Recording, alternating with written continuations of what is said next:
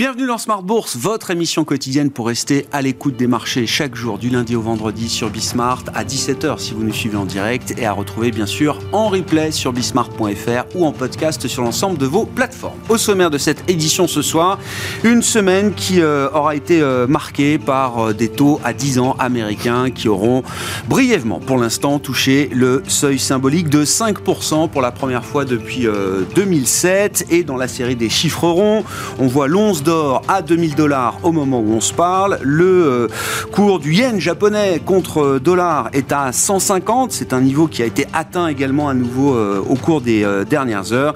quant aux actions, eh bien, la pression reste de mise avec une baisse de plus de 1% en Europe en cette journée d'échéance. Il y a un CAC 40 qui est allé chercher de nouveaux plus bas depuis la crise bancaire des banques régionales américaines en mars dernier. Vous aurez le détail dans un instant avec Comme Dubois. Et puis, bien sûr, l'analyse et le décret de cette nouvelle échéance avec nos trois sorciers, comme chaque troisième vendredi du mois dans euh, Smart Bourse autant le dire, l'échéance a été un peu lourde jusqu'à aujourd'hui euh, encore, puisqu'on partait d'un niveau euh, record. C'était le dernier sommet lors de l'échéance précédente du 15 septembre euh, dernier pour le CAC 40, qui était autour des 7004 et qui se retrouve autour des 6008, 6850 points au moment où on se parle. Discussion à suivre donc avec nos trois sorciers.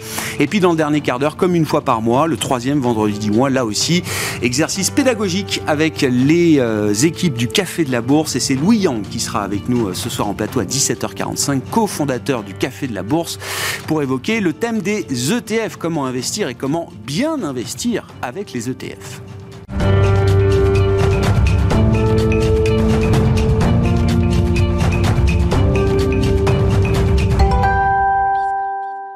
Une euh, dernière séance de la semaine euh, un peu lourde à l'image de ce qu'on observe depuis quelques temps maintenant. Le résumé de cette séance technique avec Comme du Bois. La bourse de Paris évolue dans le rouge ce vendredi avec une baisse de 1% ce jour d'échéance. Elle clôture sa cinquième semaine de perte d'affilée, une première depuis mars 2020, et atteint un nouveau plus bas depuis la crise des banques régionales américaines en mars 2023, autour des 6800 points. Les marchés actions restent toujours sous la pression des taux avec un 10 ans américain qui a cette fois brièvement atteint le niveau symbolique des 5% pour la première fois depuis 2007. Parallèlement, le pétrole repart à la hausse avec un baril de Brent à 93,4 dollars. À noter également dans le contexte géopolitique que l'once d'or continue de progresser et se rapproche des 2000 dollars l'once, une première également depuis la crise bancaire de mars dernier. Concernant l'évolution de la situation au Moyen-Orient, Joe Biden a annoncé qu'il allait s'adresser au Congrès afin de débloquer jusqu'à 100 milliards de dollars selon certaines sources dans le cadre d'un paquet global destiné à Israël, l'Ukraine, Taïwan et la crise migratoire. Parmi les indicateurs du jour, les investisseurs ont pris connaissance des prix à la production en Allemagne en septembre, qui accusent leur plus forte baisse en glissement annuel à moins 14,7%. Du côté des valeurs, L'Oréal chutait de 3% ce matin à l'ouverture. Le numéro 1 mondial des cosmétiques a enregistré une croissance organique de son chiffre d'affaires de 11% au troisième trimestre, des résultats en dessous des attentes que le groupe explique par un recul de ses ventes en Asie du Nord. Au final, le titre a réussi à se redresser au cours de la séance et ne perdait plus qu'un pour cent à l'approche de la clôture. De son côté, Vivendi progresse jusqu'à plus de 3% au cours de la séance, après la publication d'un chiffre d'affaires en hausse au troisième trimestre, porté notamment par la bonne performance de sa principale division Canal+. Le groupe a également annoncé qu'il comptait finaliser l'acquisition de Lagardère d'ici la fin de l'année, soit plus tard qu'initialement prévu. Tendance, mon ami, chaque soir les infos clés de marché avec Comme Dubois dans Smartboard sur Bismart.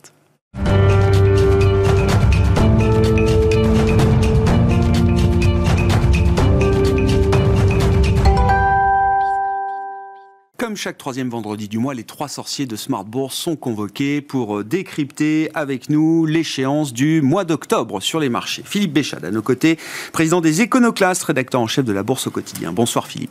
Bonsoir Grégoire. Merci d'être là. Merci à Jean-Luc Hussac d'être avec nous en plateau également. Bonsoir Jean-Louis, Perceval Finance Conseil. Et à distance pour ce mois-ci, Romain Daubry, derrière ses écrans, membre de la cellule Info d'experts de Bourse Direct. Bonsoir à vous euh, Romain. Merci beaucoup d'être euh, avec nous à distance pour commenter cette échéance un peu lourde, euh, je le disais, puisqu'on partait quasiment de 7400 points lors de la dernière échéance le 15 septembre dernier, pour se retrouver au plus bas du jour, autour de 6800 points euh, au cours de cette euh, séance. Quel est le bilan qu'on peut dresser de ce point de vue-là?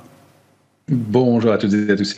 Eh bien, un bilan de, de 7,33% de baisse sur l'échéance, c'est effectivement assez lourd. Une compensation à 6857 points sur le, le, le, futur CAC 40. Euh, on approche de cibles graphiques euh, qu'on qu qu avait un peu anticipées et un marché qui est extrêmement intéressant parce qu'extrêmement technique. Il est technique parce qu'il n'y a pas beaucoup d'opérateurs, il n'y a pas beaucoup de grosses mains. Donc, c'est vraiment de la spéculation qui drive tout ça. On le voit.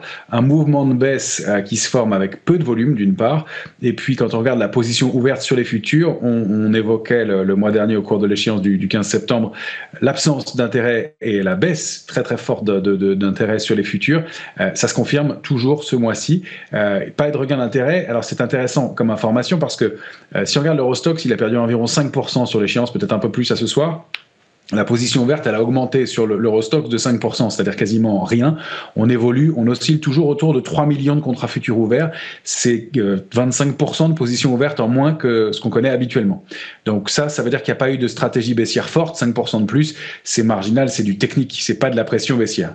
Si on regarde le S&P, euh, le mouvement est euh, du même euh, acabit euh, et on a une baisse qui est beaucoup moins importante. Pour donner le chiffre en détail, on a perdu 4% à peu près, mais euh, le, le, mouvement euh, de, de baisse, lui, n'a enregistré que 1% de hausse de la position ouverte à des niveaux euh, assez faibles aussi. Donc, pas de pression baissière dans ce, dans ce scénario. Donc, c'est quand même euh, intéressant de le voir. Euh, on a par ailleurs ben, des niveaux de couverture qui remontent un petit peu dans les portefeuilles, mais qui sont pas, pas encore à des niveaux d'alerte majeure. La volatilité qui se retend. et il est intéressant de voir que du côté du, du VIX et de la volatilité, on a une structure de retournement haussière qui s'est mise en place. Hein, le VIX s'analyse graphiquement. Euh, on déborde, on, oscille autour des 21. Et la cible idéale euh, de, de, ce mouvement pour le VIX, c'est euh, autour de 25-30. Donc il y a encore peut-être un petit mouvement de capitulation complémentaire. Mais on a quand même individuellement sur pas mal de titres des mouvements assez brutaux déjà. Je sur le VIX, hein, euh, on a dû dépasser la barre des 20 euh, aujourd'hui, en tout cas au cours des, dernières heures, hein, sur le marché américain. Euh, Romain, après avoir passé plus d'une centaine de jours sous le seuil des 20. Hein. Effectivement, euh, avec un record hein, de, stabilité, enfin de, non-stress, si on peut le dire, si on peut dire comme ça, sur le VIX. Donc il y a, effectivement quelque chose de, ce côté-là. Euh, retour au-delà de 21,60, c'est important, c'est un signal. On est en haut de la zone de vigilance et on est en limite de la de la d'entrée en zone d'alerte, mais euh, toujours pas de stress dans un marché qui a quand même pas mal baissé avec des facteurs géopolitiques lourds, donc des opérateurs qui ne stressent pas beaucoup. Alors pourquoi? Bah, On, on l'a on on euh, on l'avait déjà un peu euh, anticipé. Euh, on pressentait déjà un cycle des options et un cycle de marché très technique. À l'échéance dernière, on avait évoqué la possibilité de rupture autour ou après l'échéance. Et effectivement, la rupture du grand trading range dans lequel évoluait le CAC 40, par exemple, ou l'Eurostox, a eu lieu deux ou trois jours après l'échéance.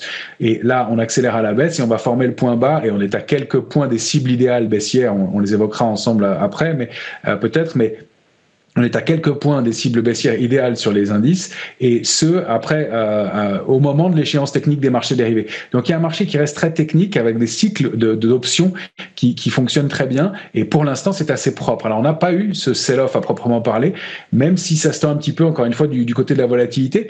Reste que je suis allé voir du, du côté de la, des, des, ratios de couverture sur le mois de novembre, il n'y a pas d'intérêt. C'est difficile de, de donner des, des éléments intéressants, si ce n'est que pas de position ouverte sur les options de vente au-delà de 7100 points sur le CAC 40. Donc les opérateurs n'ont pas l'air d'envisager un retour au-delà de cette zone 7050-7100.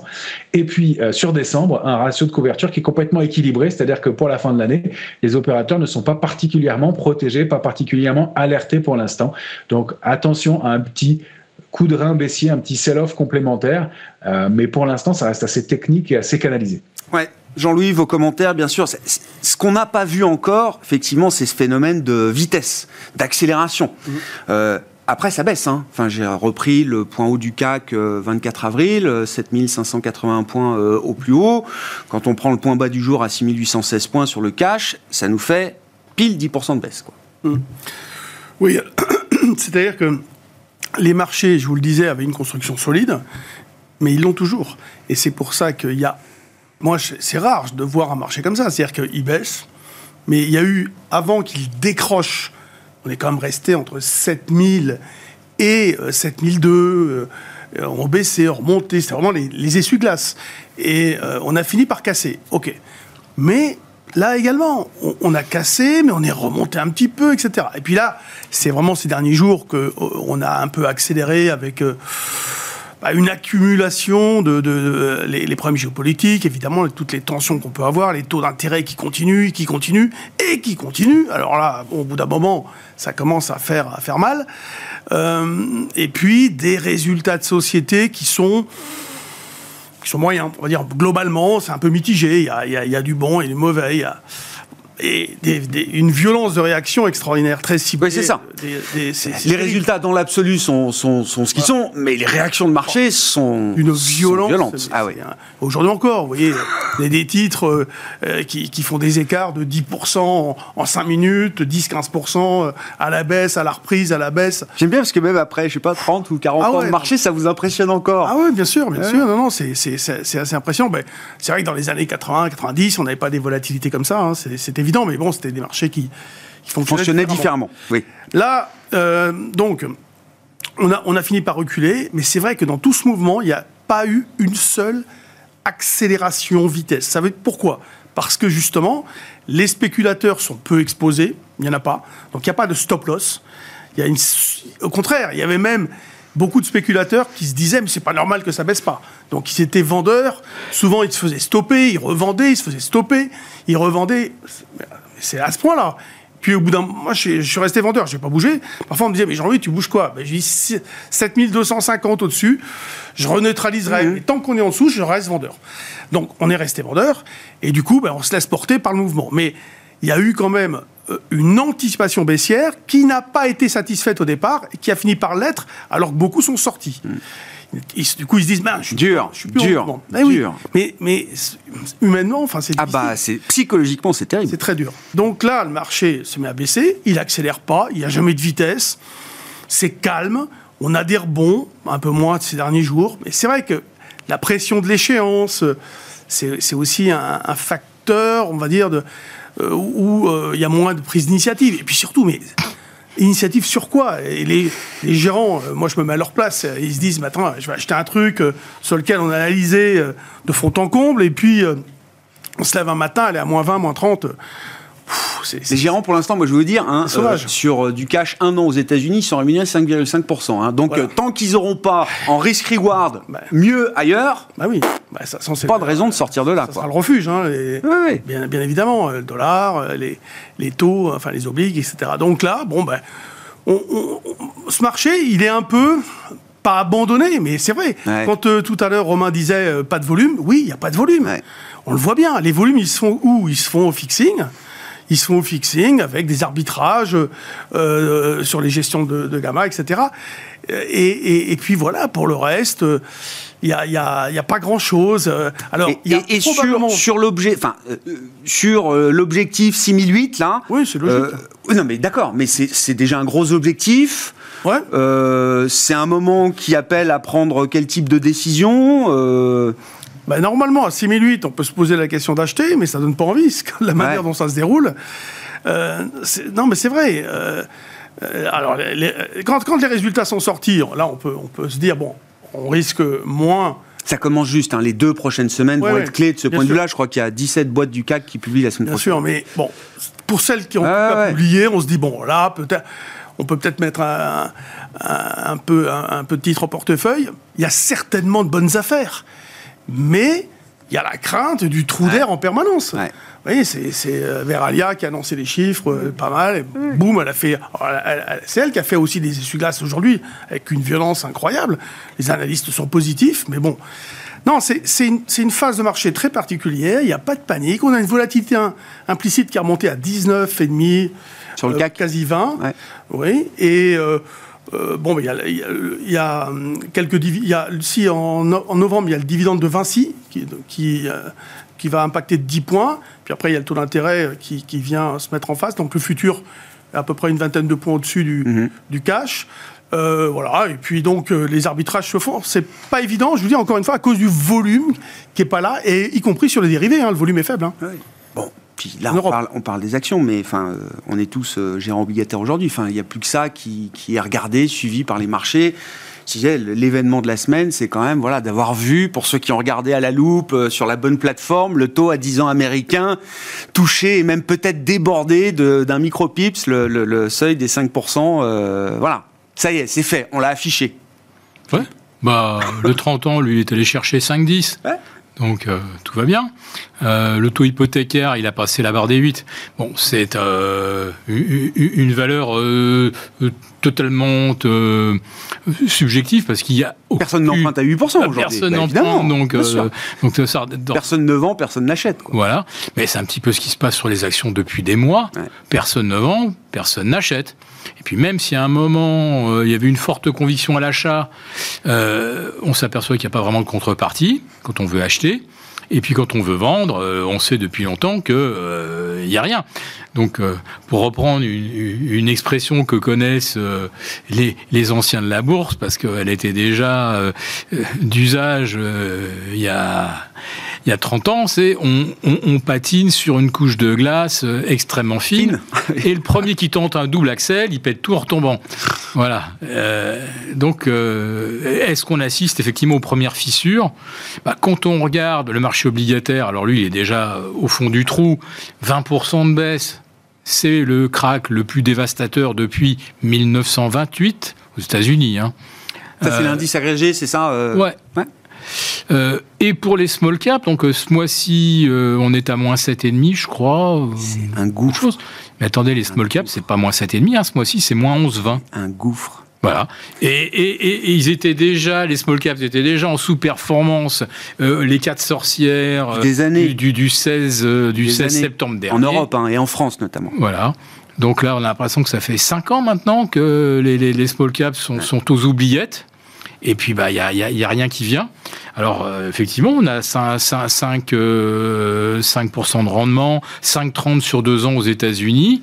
Bon, bah, si on prend euh, les 20 small cap les mieux rémunérés, vous allez avoir un portefeuille qui est largement au-delà des 8% de rendement. Voilà. Mais ça continue de vendre, ça continue de vendre, parce qu'il y a toujours cette même logique que euh, c'est des fonds, euh, et, je ne sais pas s'il va rester, d'ici la fin de l'année, un fonds small ou mid cap en France. Un fonds. Bah, en tout cas, dans les allocations des CGP, ce que je comprends pour le compte de leurs clients, c'est que oui, les poches small cap, euh, au mieux, elles sont réduites au maximum. Au pire, elles sont inexistantes. Et encore une fois, donc il va nous rester, il va nous rester le private equity.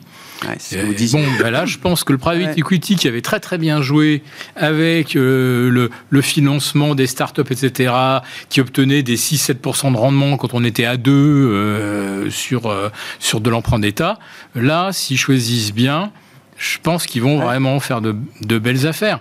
Mais il n'y a pas un particulier aujourd'hui qui va pouvoir trouver, je pense, un fonds small cap performant. Voilà. Et quant à se constituer soi-même sa propre sélection, euh, ben, euh, on se retrouve confronté au problème de liquidité. Des trucs qui ont 11% de rendement, mais euh, pendant deux jours, il s'est traité cinq titres. Donc c'est... voilà. Donc c'est réservé, ça va être réservé, là encore, une fois de plus, à un public extrêmement étroit. Mais le public très très large sur les actions, je pense qu'il a vraiment un souci et il n'est pas récent. Mais là, d'un seul coup, on va rencontrer vraiment le mur. comment on fait pour s'alléger si vraiment la situation tourne mal Si le baril de pétrole monte à 120, 125, comment on sort? Bah, après, sur les small, j'ai l'impression que tous ceux qui ont eu envie de sortir depuis 4 euh, ou 5 ans euh, en France, euh, ils ont eu le temps de le faire quand même, d'une certaine manière. alors ceux qui sortent, hein, c'est maintenant, c'est les patrons de ces boîtes hein, qui disent, bah, moi, la bourse, elle est terminée, ah, bah c'est des frais. Oui, mais ça, c'est pas nouveau non plus. Hein. Enfin, il y a, peut-être quelques, quelques opportunités de patrons. La seule IPO qu'on devait avoir à 1 milliard, là, sur Euronext, bon, elle s'est pas faite parce que les conditions de marché ne le permettaient pas. Un mot sur les small et puis je passe la, la et puis je passe la parole à Romain sur le sujet. Il y a quand même des, des, des, insiders qui achètent des titres, hein, un petit peu. Bon, il y, en a. Euh, mais sur les mid small, moi, la situation me rappelle vraiment 2002-2003, début 2003. Euh, mais le marché a eu raison, c'est-à-dire qu'en 2001, ça, ça commençait bien sûr. 2001, 2002, c'était d'une violence inimaginable. Et, dans, et en 2003, on a eu une vague de dépôts de bilan moi, je n'avais jamais vu ça à la bourse. Hmm. Bon, c'est vrai qu'il y a eu des introductions qui se faisaient un petit peu à, l'arrache, comme ça, et qui, ça, ça, venait un peu bizarrement, mais euh, il y a eu quand même des dépôts de bilan, un nombre de dépôts de bilan considérable. Hmm. Bon, là, euh, on risque d'avoir des situations identiques avec des sociétés qui, euh, au niveau de leur endettement, ont des gros problèmes. Parce qu'il y a à la fois la hausse des taux, mais la vitesse de la hausse des taux. La vitesse, c'est un facteur impactant extraordinaire. Et c'est pour ça qu'elle souffre, elle souffre. il y a la question de levier, il y a la question de la liquidité, et effectivement. Et puis, certaines de ces entreprises, alors il y a différents niveaux de qualité quand même dans les small caps, mais toutes n'ont pas accès au marché de financement ou de refinancement comme des grandes entreprises ou des grandes valeurs euh, cotées. Hein. Romain, sur la partie small cap, Bon, c'est mois après mois hein, qu'on constate effectivement euh, la baisse, mais c'est vrai que là, je, regardais quand même le graphique, enfin l'indice le, CAC Small depuis euh, le, 31 août, mais c'est le, c'est le plongeon, quoi. Il y a, il y a euh, l'idée d'un vertige un peu. oui, effectivement. Euh, déjà, d'une façon générale, il y, a, cette idée de, de, sell-off, de, de, baisse régulière, ce, ce, un peu rampant. On avait connu ça en 2015, c'est assez épuisant avec des rebonds importants, et puis le marché continue à baisser, à baisser derrière.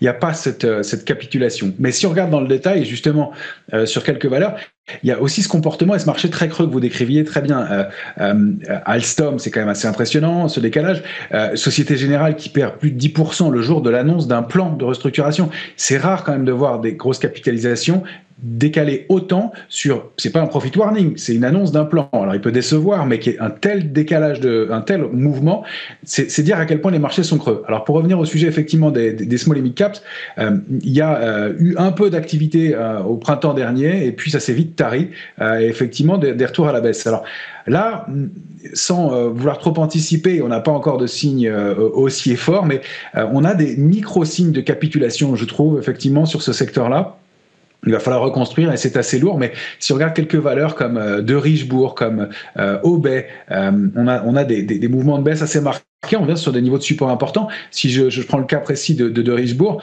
4,25, euh, euh, c'est un titre qui, euh, valait 11 il y a quelques mois, qui se paye 4 fois les bénéfices. Alors, c'est pas un critère que je regarde beaucoup, le nombre de, la, la, cherté d'une valeur, si ce n'est qu'en ce moment, les opérateurs ont du mal à payer des valeurs chères. Et bien, des titres qui font ça, c'est quand même intéressant et à se poser des questions. Et il y a, sur ces titres-là, des gaps baissiers en bas de marché, quelques jours d'affilée, qui ressemblent à des micro-capitulations. Donc, il y a peut-être des choses à regarder et à surveiller de ce côté-là.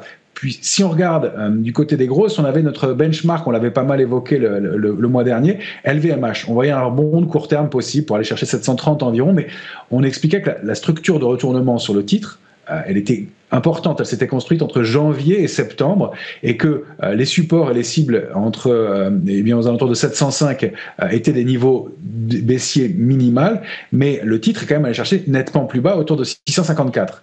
Alors là, c'est justement ici où ça se joue, c'est de voir si sur ces niveaux de support majeurs, alors que le titre était considéré comme cher, qui maintenant ne se paye plus que 20 fois les bénéfices euh, pour LVMH, il peut y avoir des réactions. Il y a quand même, et c'est ça en fait la, structure et la clé, le cœur de, ce qui va se passer dans les jours ou dans les semaines qui viennent, c'est est-ce que le, c'est notre idée en tout cas, pardon, il y a du cash disponible encore, et pour des gérants qui veulent rentrer sur des titres, il y a des points d'entrée techniques. Même si on n'a pas du tout de figure de retournement euh, à, court terme pour l'instant, on a des stabilisations. Euh, si je regarde, prends le cas de Pernod Ricard, elle a construit une figure de retournement de février jusqu'en août. Euh, elle a touché et dépassé ses cibles baissières.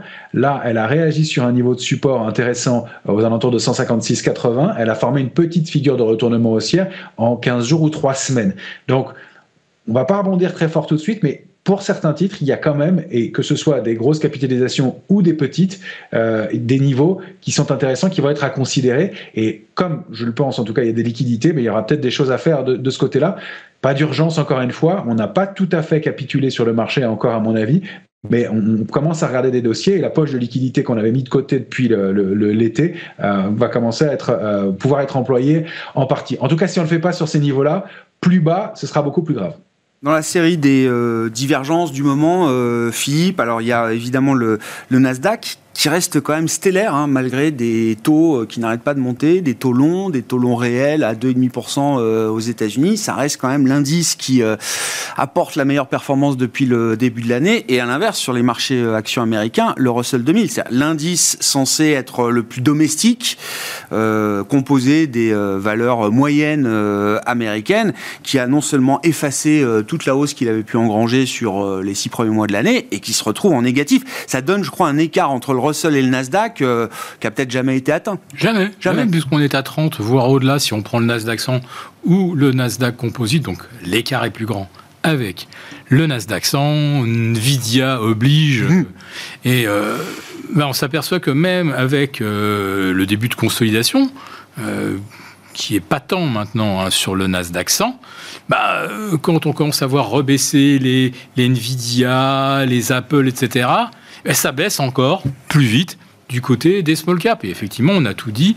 Euh, les small caps, c'est le reflet des conditions de financement et des, le reflet des conditions d'activité euh, in situ. Et euh, effectivement, les multinationales se refinancent encore si elles ont les, les, bons canaux à 0,75 au Japon. Parce que c'est la réalité. L'argent vaut encore 0,75% au Japon. Et en plus de ça, ceux qui ont emprunté il y a 6 mois, le yen valait 1,38, maintenant ils vont à 50. Ils ont gagné sur les deux tableaux.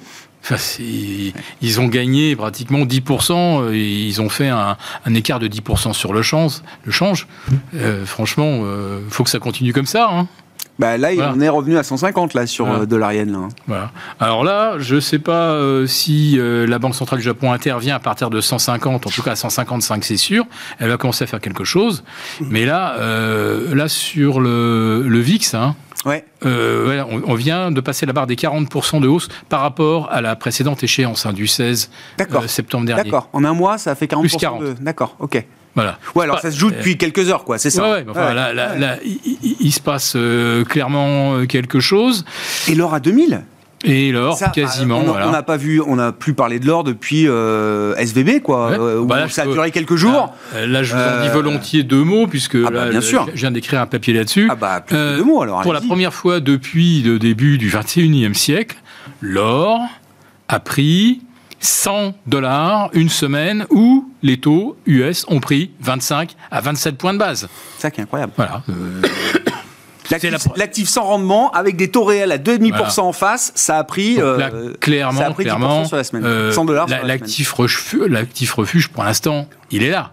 Il est là. Et assez curieusement, pas le dollar. Généralement, on a une hausse euh, conjointe, quand on est dans un stress géopolitique, on a une hausse conjointe du dollar et de l'or. Donc qu'est-ce que ça nous dit? Ça veut dire qu'en fait tous les pays achètent de l'or, toutes les gestions achètent de l'or, tous les pays n'achètent plus de dollars. Et quand je parle de tous les pays, bah, ça inclut probablement la Chine, une bonne partie des BRICS, etc. Mmh. Donc là aussi, on est à un tournant. Il faut avoir, faut, avoir conscience de ce que ça veut dire. S'il n'y a pas de demande de dollars dans euh, ce que euh, Jamie Dimon, hein, le PDG de JP Morgan, a euh, désigné comme le la situation géopolitique la plus, la plus dangereuse depuis, euh, depuis. Depuis la dernière fois qu'il l'a dit, quoi. Non, non, non, de, depuis septembre 2001. Euh, voilà. Donc, euh, il y a un message aussi. sans cet appétit de dollars, le financement de, la dette américaine va devenir compliqué. Sûr que les, Chinois ont jamais autant vendu de treasuries. Il leur reste, il leur reste 805, milliards. Ça, on le sait. J'ai vu que le Japon était un peu revenu sur les achats de treasuries euh, après avoir gelé ah bah, les achats depuis, euh, il faut que, euh, faut 2022. Que le retraité il touche, touche du rendement. Donc, Mais c'est sûr qu'il y a un problème d'offre-demande. On l'a beaucoup décrit sur ce marché des treasuries là aujourd'hui. Oui, là, là, on vient d'atteindre 33 000 650, euh, 33 euh, 650 milliards euh, de dettes. Voilà. Au rythme, hein, au rythme septembre-octobre, on sera à 41 000 milliards à la même date mmh. en 2024. Euh, le, service de la dette, euh, il passe de 1000 milliards à 1250 milliards. Et en plus de ça, Joe Biden veut distribuer 100 euh, milliards à l'Ukraine, Israël, enfin qui, qui en a besoin. 14% du budget fédéral, la charge d'intérêt de la dette américaine aujourd'hui. C'est quasiment 15% du budget fédéral. Ouais. c'est ça. Et, et des taux, des taux moyens à 5% face à une croissance qui sera probablement pas de plus de 1% au premier semestre 2024. Euh, c'est le conférence board qui le dit, hein, c'est pas c'est pas ma prévision pessimiste de la chose. Hein. Donc euh, vous payez 5 d'intérêt, vous avez 1% de croissance, eh ben, il va falloir que vous imprimiez encore la différence. Enfin, vous voyez un petit peu le piège, et s'il n'y a pas de demande de dollars en face, je ne sais pas comment ça se passe. Hein. Un mot sur l'or, euh, Romain, il y a quelque chose à dire. Effectivement, on est à plus de 2000 dollars, je le disais, pour la première fois depuis SVB. Et oui, oui, il y, a, un mot important à dire sur l'or, et même sur les matières premières en général, mais les précieux en particulier. Euh, l'or s'était euh, installé dans un canal baissier depuis euh, le, mois de mai dernier. Il en est violemment sorti par le haut avec du volume. Il a débordé une résistance majeure à 1977 et la grosse résistance, c'est 2070. ce qui est intéressant, c'est qu'on a stabilisé depuis maintenant 2020 à l'intérieur d'un très très grand trading range, 1688 ans en bas, 2070 en haut, euh, et on a consolidé depuis quelques semaines, donc maintenant, mais on a préservé la médiane du trading range, on n'est pas reparti en bas. Euh, accélérer au-delà de la médiane, c'est vraiment un signe de force, et euh, le débordement de, 2070 ouvrirait la voie à un mouvement haussier complémentaire, et donc de la taille équivalente au trading range, donc de l'ordre de, 400 dollars euh, au-delà de, 2070.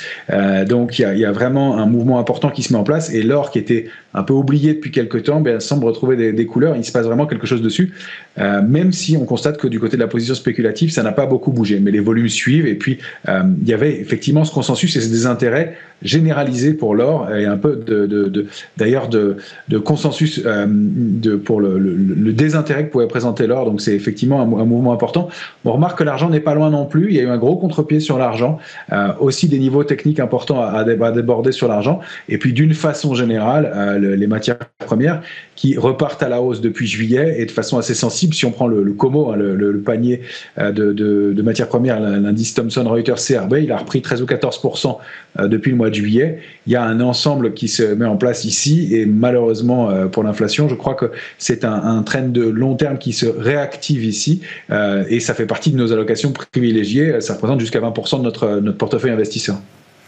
Bon, on est en train, on attaque le, fixing, hein, 6822,90 euh, points sur le CAC 40. Euh, c'est, non mais c'est incroyable parce que j'ai, on a fait le calcul ce matin, Philippe, c'est pour vous ça.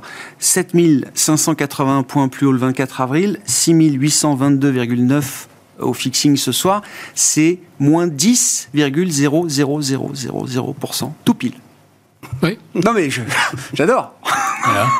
Mais là, euh, là, les 6880, ça y est, ils sont, ils sont cassés. Ouais. Et ben, j'attends ce soir euh, sur le S&P 500 euh, l'éventuel qui assure des 4260. et là, je pense que la messe sera 10. Enfin, je sais pas si, si Jean-Louis, tu, tu, nous parlais, toi, d'éventuellement se laisser tenter par un achat autour de 6008. Euh, je vois pas très très bien à quoi on, se raccroche aujourd'hui. Hein. Alors, sur le plan technique, il pas de, il peut pas y avoir un signal d'achat à 6008. Mm.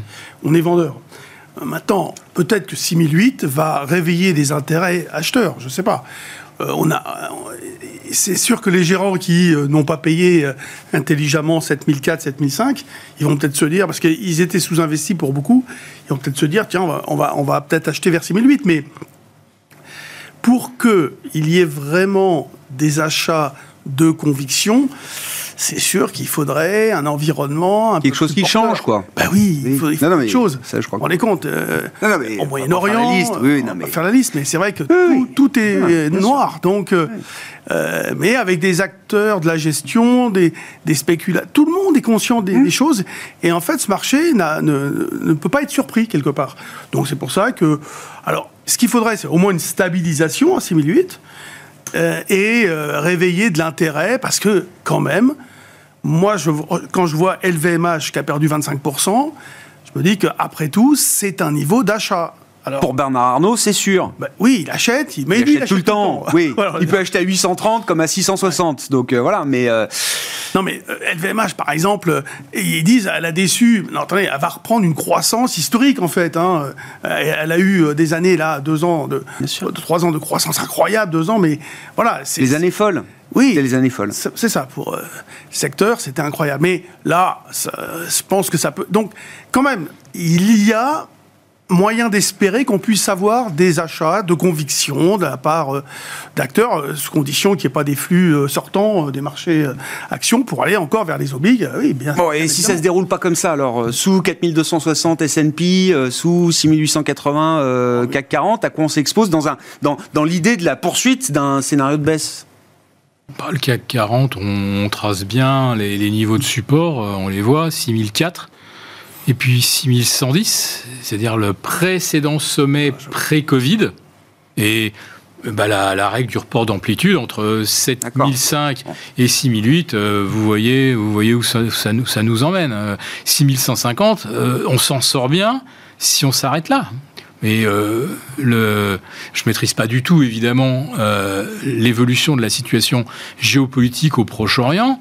Mais moi, je, je trouve que ce qu'a déclaré Jamie Dimon, c'est pas complètement idiot. Le marché parce que, est trop complaisant par rapport à ce risque géopolitique, l'augmentation de ce risque géopolitique. Le marché se fait complaisant avec le risque géopolitique, je, sais plus, le risque terroriste. Je sais plus si c'est de la complaisance. Euh, bah, ça fait 20 ans que le marché vit dans ce monde-là. Hein. Euh, ils, ne sont pas dupes non plus. Il, euh. vit au rythme des algos, c'est-à-dire que l'horizon de temps, c'est une heure, c'est cinq heures, et on se projette même pas dans ce qui se passera d'ici Noël. D'ailleurs, vous avez vu que plus personne aujourd'hui se pose la question de savoir si euh, le rallye de fin d'année va bien s'enclencher bah, la, semaine, la, la, semaine précédente, bah, euh, Thanksgiving, etc. non, imaginez, imaginez, dans 15 jours, le pétrole à 125 dollars. Euh, On n'a pas fait de nouveau sommet sur le, pétrole. Hein. Le, non, non, mais, il, suffit, de franchir 98,5, vous allez voir. D'accord. Voilà. Et euh, le gaz, triplé en quelques jours, vous voyez que là, le, la perspective change du tout au tout. Voilà. Et là, là il n'y aura pas des achats de conviction, il y aura des ventes de conviction. Non, mais les choses peuvent changer. Hein. Le monde peut encore euh, non, mais, se là pour les marchés. Non, mais euh, là, on voit Biden qui distribue 100 euh, milliards pour jouer à la guerre aux Ukrainiens et à Israël. on ne peut pas dire qu'on s'en va vers la paix. Hein. Jean-Louis 6100, je suis absolument pas d'accord avec Philippe. c'est pas dans les cartes aujourd'hui, quoi. Non, mais 6100, Philippe traduit un sentiment de l'économie. Mais le CAC, les indices, le CAC 40 par exemple, c'est 10 valeurs, même 5. Ces, ces valeurs-là ont de bonnes perspectives. Mm, mm, mm. Donc, bah, sans guerre, ça serait étonnant qu'on puisse baisser autant. Attends, évidemment, la bourse, ce sont des probas. Hein, quand on travaille sur les marchés, on joue des scénarios probabilistes, mais moi, pour l'instant, je parie pas dessus, si vous voulez. Donc, je vais, je vais rester hyper léger en attendant des signaux d'achat, mais pour l'instant, je je parie pas du tout. Alors, pas du tout sur 6100. Ce que vous disiez le, mois dernier, alors ça peut-être changé un petit peu entre temps, mais c'est, ouais, biais vendeur, mais léger, quoi. Oui. Faut y aller tranquille. tranquille. Faut pas être trop. Euh... Force tentant. Voilà. Non, mais euh, euh, techniquement, c'est rien de monstrueux. On est à 6008, on était à 7005. C'est juste un petit report d'amplitude, c'est très classique. Je, demande l'arbitrage de Romain Dobry. vous êtes d'accord avec moi je vais vous dire, j'ai un biais. J'ai pas été voir les, cibles en dessous des, supports. Non, on est d'accord sur les niveaux. Euh, ce qu'on peut décrire graphiquement, c'est que sur les indices européens, on teste là en ce moment des niveaux d'alerte de long terme.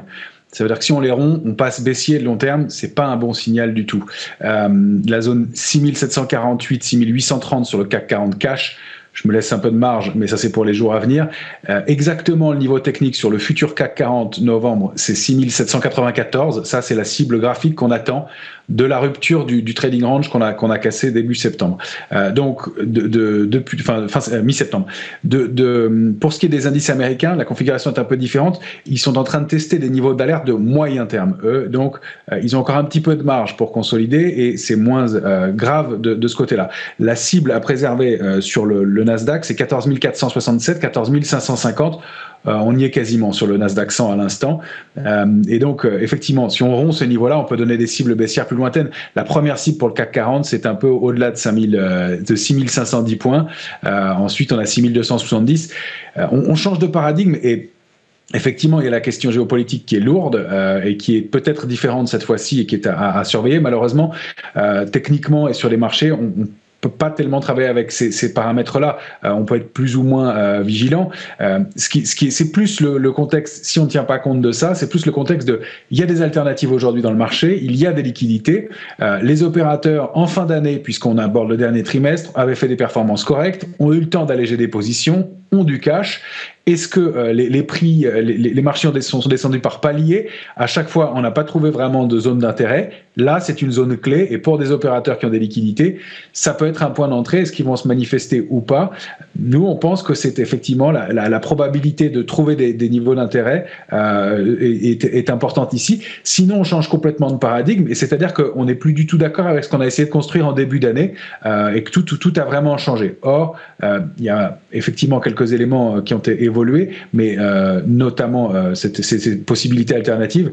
Mais euh, quand on est un investisseur, c'est le, travail de regarder les marchés sur ces niveaux-là, autant on était prudent, autant encore une fois sur ces niveaux-là, on va surveiller des figures. Et encore une fois, je vous disais, il y a quelques micro-signes de capitulation sur euh, des, petites, euh, des petites valeurs, sur des plus grosses. Et puis sur le sentiment, le consensus est en train de changer un petit peu. Il y a quelques semaines, on était un peu plus complaisant, un peu plus endormi. Là, on voit la volatilité qui se retend, le discours qui change un petit peu aussi. Alors, il n'est pas encore passé euh, vraiment à la panique, mais la volatilité prouve bien que on est plus stressé et qu'on a peut-être retrouvé où on n'est pas loin de le faire, des catalyseurs pour euh, réactiver une dynamique haussière. Puis si on regarde des titres, alors je prends l'exemple d'un titre en particulier euh, que, vous savez que j'ai pris comme benchmark, on l'a on l'a fait ensemble Grégoire il y a quelques années, c'était en août 2021, euh, comme le, le, benchmark de la baisse. C'était le début du mouvement de baisse qui était entamé début 2022. Elle avait baissé avec des volumes trois fois supérieurs à la moyenne. On s'était dit, il y a vraiment quelque chose qui se passe et c'est pas terrible. Eh bien, euh, je n'ai jamais, à part pour des stratégies baissières, on a, on a regardé ce titre-là à nouveau à l'achat. Euh, là, on regarde et on constate graphiquement des divergences haussières. Alors, avec tout ce que peut porter comme poids euh, Kering en, termes de, de, de, de, de, lourdeur du côté de Gucci, etc., de l'exposition à la Chine, on le sait. voilà, mais il y a peut-être des choses à commencer à regarder de ce côté-là. En tout cas, on sent qu'il y a un dégoût euh, et une, inquiétude dans le marché qui, est susceptible de bah, réveiller un peu d'intérêt. Donc, ce sont des niveaux qu'on va surveiller. en revanche, on va travailler avec des stops sous 6748 sur plusieurs clôtures ou alors sur un sell-off. Euh, on se posera des questions sur un mouvement de panique, mais euh, en tout cas, il faudrait plusieurs clôtures sous ces niveaux-là pour invalider la tendance. Pour nous, ce sont plutôt des points d'entrée. Bon, on termine les chances lourdes euh, au plus bas du plus bas euh, avec euh, voilà clôture définitive 6816 points pour le CAC 40 cash. Hein, c'est le plus bas du jour et c'est le plus bas en clôture sur cette échéance. Un mot des devises quand même. Alors L'euro dollar, en fait, a, été plutôt assez flat depuis quelques semaines. Et puis, on a vu, on est passé sous un 0,5 et là, on revient à un 0,6, quoi, quasiment. Non, mais c'est vrai. Il est, bon, il est sur son plus bas de l'année. Hein. Mais bon, par rapport à ce que, au, train précédent, bah, à moins de 1,04, ça, je voyais revenir la question de la parité. Et puis ça a été écrit, euh, City, JP, enfin voilà, les analystes font leur travail marketing de ce point de vue-là. Mais... Euh. Ouais, ouais, non, non, mais bon, après, c'est difficile de se faire une idée de la situation. Moi, je suis vendeur euh, avec une neutralisation au-dessus d'un 0,770, 80. donc, mais, mais, là, également, léger. Voilà, léger, euh, on vend, on rachète, on n'hésite pas. Euh, euh, alors, quand on dit qu'on est vendeur, ça veut dire qu'on garde un sol vendeur en permanence plus ou moins important. Donc, comme sur le CAC, il n'est pas important, léger, on travaille léger, prudemment. mais c'est vrai qu'il y a une très belle résistance. bon, là, on a des volatilités implicites beaucoup plus basses. Hein, autour de, je sais pas, 7 à, peu près. donc, du coup, on peut, on se couvrir aussi avec des options peut-être assez, assez aisément. il faut en profiter. Euh, mais c'est là, y a, on avec cette stabilisation depuis le début du mois d'octobre, mhm. c'est vrai qu'il n'y a pas vraiment d'indication directionnelle. On a plutôt l'impression que ça pourrait repartir un peu vers le haut. Les moyennes mobiles se, se, bah, se rejoignent. C'est quoi le niveau clé à surveiller s'il faut changer de sens justement sur l'euro dollar à un moment 70, 80, c'est le niveau de, on va dire, Retournement. de biais haussier. Et puis, euh, euh, comme vous, comme vous l'avez dit, Grégoire, à la baisse, à 0,4, ça serait, euh, ça serait le signal d'une réimpulsion, quoi. Je suis sur les mêmes, les mêmes niveaux, 0,370. Euh, bon, je suis revenu quand même un petit peu sur euh, la vision long terme, euro-dollar. L'euro reste malgré tout baissier, baissier depuis 2014. Ah là, la tendance, elle est toujours en faveur de, des, des vendeurs d'euros. Hein. Voilà. Mm. Alors, le franc suisse est bien. Je dis ça, je dis rien. Voilà.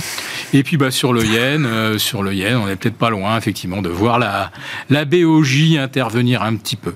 Ils sont intervenus, j'ai vu sur le sur les les, les euh, oui, oui, aujourd'hui. Hein, les, bons du trésor. Ouais, parce qu'à 0,85, c'est pas tant le, c'est pas tant le sens du, du, du mouvement qui les, c'est la vitesse. Ouais, c'est ça. Faut pas que ça choque trop les esprits. Faut que ça se fasse doucement. Oui, ils ont fait ça. Mais bon, ça n'a pas eu vraiment de retentissement important sur, euh, sur le dollar yen, voilà, qui est vraiment quand même la masse à surveiller, puisqu'on a, on a euh, des quantités de ventes de yens à découvert absolument colossales. Ça, ça, confère, j'imagine, du côté de la Banque du Japon, quand même une forme de responsabilité un peu globale aussi. C'est-à-dire s'ils doivent ah euh, eux aussi normaliser une partie de cette politique monétaire, il, faut qu'ils prennent en considération quand même tout le monde. Loin des hostilités. Oui. Voilà. Et c'est euh, toujours en devise locale, bien sûr, euh, le meilleur marché euh, développé hors Nasdaq depuis le début de l'année. Nikkei, Topix. et ça reste pas très cher, je crois. Merci beaucoup, messieurs, d'avoir été euh, nos invités pour cette euh, journée d'échéance sur les marchés euh, dérivés, les trois sorciers de Smart Bourse, chaque troisième vendredi du mois, avec ce soir Jean-Luc Hussac, évidemment, Perceval Finance Conseil, Philippe Béchat, président des Éconoclastes, rédacteur en chef de la Bourse au quotidien, et Romain Daubry, membre de la cellule Info d'experts de Bourse Direct, qui nous accompagnait.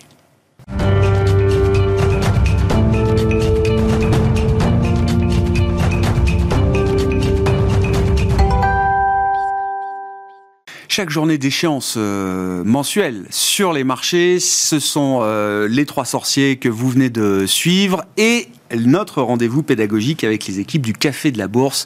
Louis Yang est avec nous comme une fois par mois dans ce dernier quart d'heure de Smart Bourse, le cofondateur du Café de la Bourse. Bonsoir Louis. Bonsoir Grégoire. Merci beaucoup d'être avec nous. On parle ETF avec vous. Bon, vaste sujet effectivement avec une vague de démocratisation quand même depuis plusieurs années pour ces, euh, ces instruments euh, de gestion passive comme on les appelle euh, historiquement.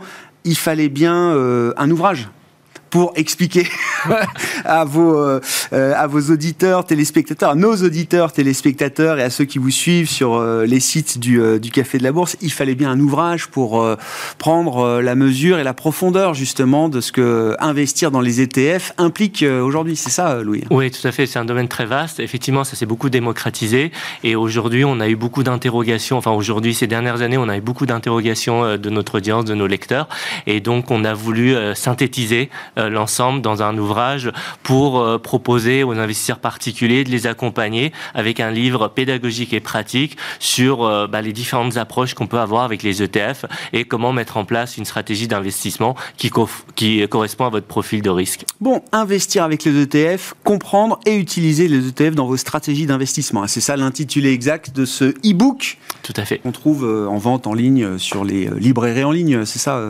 Exactement, sur, sur Amazon, mais c'est disponible aussi dans la section premium du Café de la Bourse. Donc ça fait partie d'une brique de plus pour, euh, pour euh, cette section euh, qui permet aux, lecteurs d'aller d'aller plus loin dans, dans l'accompagnement de, de, leurs investissements. Bon, bah, si on fait un peu le, résumé de l'ouvrage avec vous ce soir, Louis, comment est-ce qu'on choisit les, les ETF dans lesquels on, on va pouvoir investir? Comment tout ça fonctionne? Alors déjà, la, la, première chose à faire, évidemment, il y a beaucoup de critères, mais le premier à prendre en compte, c'est le sous-jacent. Donc le sous-jacent que l'ETF va traquer. Et ça, ça va dépendre de, votre stratégie. Vous pouvez aller, alors le plus simple, c'est d'aller sur des grands indices, le CAC 40, le S&P 500, le DAX. On peut aussi avoir vouloir une approche globale et du coup prendre un ETF World où on va être sur euh, des actions euh, du monde entier. Donc ça, c'est une première possibilité. On peut vouloir aller sur des ETF sectoriels et du coup euh, se positionner sur des secteurs comme le luxe, la tech, le secteur bancaire, etc. c'est une autre manière. Autre manière intéressante, c'est d'avoir des ETF thématiques euh, qui euh, se développent euh, beaucoup ces dernières années, donc sur des thèmes porteurs, des méga trends type l'ISR ou l'intelligence artificielle, ou ça peut être des thèmes plus classiques comme, comme les dividendes il y a quand même une, et ça vous l'avez suivi comme moi, j'imagine, oui, une, une, granularité qui s'est euh, mise en place dans cette industrie, c'est-à-dire qu'effectivement, historiquement, l'ETF, euh, c'est euh, les grands ETF, c'est sur l'or, sur le S&P 500, etc. Aujourd'hui, on en vient à pouvoir traquer, comme vous dites, des tendances, des thématiques très précises. Il y a vraiment beaucoup de, de granularité dans cette, cette industrie. Oui, il y a de plus en plus d'indices dédiés qui permettent d'avoir des trackers dédiés, et c'est vrai qu'on peut avoir du coup des stratégies stratégies d'investissement de plus en plus sophistiquées. On peut avoir bah, justement ces ETF Smart Beta qui vont être qui vont être positionnés vraiment sur des stratégies. Mm. Par exemple, on peut se dire qu'aujourd'hui il commence à y avoir des, des valeurs sous cotées. donc vouloir avoir un ETF avec une approche value pour aller identifier ce type de valeur. Dans le contexte actuel, on peut aussi peut-être préférer d'avoir des, des ETF avec une volatilité plus faible. Du coup, il y a aussi des ETF qui vont traquer ce type d'indice. Donc on peut vraiment aller, aller très loin, ou alors sur des ETF short pour, euh, euh, pour couvrir son portefeuille euh, dans le cadre d'une consolidation passagère de marché. Donc il y a vraiment, il y a vraiment des ETF pour différentes stratégies. N'oublions pas, au début, historiquement, c'était des produits de couverture, hein. euh, notamment pour les investisseurs institutionnels. Comme vous dites, ça servait à couvrir des portefeuilles. Alors, en étant short ou euh, long, tout dépendait du positionnement de son, portefeuille, mais on peut shorter le marché à travers des, ETF. Et puis, on peut accéder à des classes d'actifs qui sont plus uniquement des classes d'actifs euh, equity, actions. Oui, exactement, exactement. On a vraiment, vous venez de le dire, les matières premières. Enfin, on peut vraiment avoir un, ETF sur tout type de sous-jacent, et c'est ça qui est intéressant, parce qu'aujourd'hui, on n'est plus dans dans l'approche. Euh, enfin, là, là le, le, le, contexte a changé. Ah Donc, euh, très clairement, on a des ETF qui vont permettre de se positionner sur le marché obligataire. C'est important d'y être actuellement. il faut. On, peut être sur euh, vraiment, même sur le private equity, bientôt sur le Bitcoin spot. A priori, on en parle beaucoup en ce moment. Peut-être pour le début de l'année prochaine. Voilà. Donc, vraiment, on peut, on peut se positionner sur un ensemble d'actifs, quoi. Exactement, exactement. Ouais, c'est un, incroyable de voir effectivement la, dimension que cette industrie a prise et comment elle s'est diversifiée effectivement pour devenir une industrie très globale et proposer euh, une offre très globale aujourd'hui, euh, toute classe d'actifs confondues. Quand il faut choisir, bon, on a choisi le sous-jacent, les différents euh, types d'ETF, les différentes formules qui existent. Qu'est-ce qu'il faut regarder quand on veut choisir un ETF plutôt qu'un autre, parce que des ETF sur le S&P 500, vous allez en trouver plein, des ETF sur euh, euh, des, des, des, thèmes spécifiques, vous allez en trouver plein avec euh, plein d'émetteurs qui vont proposer des dividendes. Qu'est-ce qui caractérise le produit ETF, le fonds indiciel, et quels sont les critères qu'on peut avoir pour choisir? Effectivement, il y a de nombreux critères et il faut savoir bien comparer les ETF pour, pour choisir le bon ETF, surtout lorsqu'on a on est un investisseur moyen long terme, parce qu'on a vocation à le garder longtemps. Donc les, les premiers critères à prendre en compte, ça va être l'émetteur, euh, le sérieux, l'historique de l'émetteur. On peut regarder évidemment la capitalisation, privilégier les plus grosses capitalisations qui vont permettre généralement d'avoir une belle liquidité aussi. Donc ça, c'est des critères pour euh, pour choisir un ETF. Un autre critère euh, primordial, bah, c'est les frais. Justement sur les sur la durée longue, les frais vont avoir un impact important. Donc ça, il faut regarder. On peut regarder le tracking difference, qui est en fait l'écart de, de tracking entre l'ETF et l'indice sous-jacent. Ah et dans le monde idéal, ça doit correspondre aux frais. Mais parfois, il peut y avoir des différences. Donc ça, il faut regarder. À pas confondre avec un autre, euh, un autre indicateur qui s'appelle le, tracking error, qui lui dépend des variations euh, journalières. Donc ça, on est moins dans l'investisseur moyen long terme. Donc il faut, il faut, il faut regarder ça aussi. Et euh, lorsqu'on est en fonction de ces stratégies d'investissement, là, il va y avoir aussi des distinctions au niveau des, des ETF. On parlait des dividendes. Qu'on a, si on a une approche dividende, on veut générer un rendement, bah, ce moment-là, on va prendre un ETF qui va, qui va verser des dividendes, alors que si on a une approche dividende accumulation, ben on va prendre un dividende qui va accumuler les dividendes pour faire un effet boule de neige. Donc ça, c'est en fonction de votre stratégie d'investissement. Ben, un autre, euh, ça, ça, ça, fait partie des exemples qu'il faut prendre en compte. Un autre critère peut-être pour finir sur, sur euh, les différences, on entend souvent parler euh, des réplications physiques ou synthétiques. Pour un investisseur, très concrètement, derrière ça, c'est si on veut investir via un un PEA avec une réplication synthétique, on peut aller euh, sur des ETF euh, euh, Nasdaq ou ETF obligations qu'on évoquait, ce qui n'est pas possible avec une réplication physique. Ah oui, parce que PEA, c'est européen. Hein. Exactement. Et action. Et, action, bien sûr. Quels sont justement là, les, les, les, conseils clés que vous euh, livrez à vos lecteurs, hein, je rappellerai le, livre que vous avez euh, que vous avez publié pour bien investir avec les, ETF qui sont euh, ben, des produits différents des autres. c'est pas des fonds de gestion active, c'est pas des actions, pas des, actions directes, etc. Tout à fait. bah déjà, généralement lorsqu'on va sur des ETF, un des atouts des ETF, c'est la diversification. On ne répétera jamais assez en investissement, il faut diversifier, mais il ne faut pas se dire que si on a pris un ou deux ETF, on va être assez diversifié. Si on prend l'exemple de l'ETF 440, bah, prépondérance du luxe, ETF Nasdaq, la tech. Mm. Donc c'est pas parce que une erreur ce serait de se dire j'ai pris euh, quelques ETF, j'ai diversifié. Non, même avec un portefeuille ETF, euh, il faut prendre en compte la diversification. Donc ça c'est le premier point.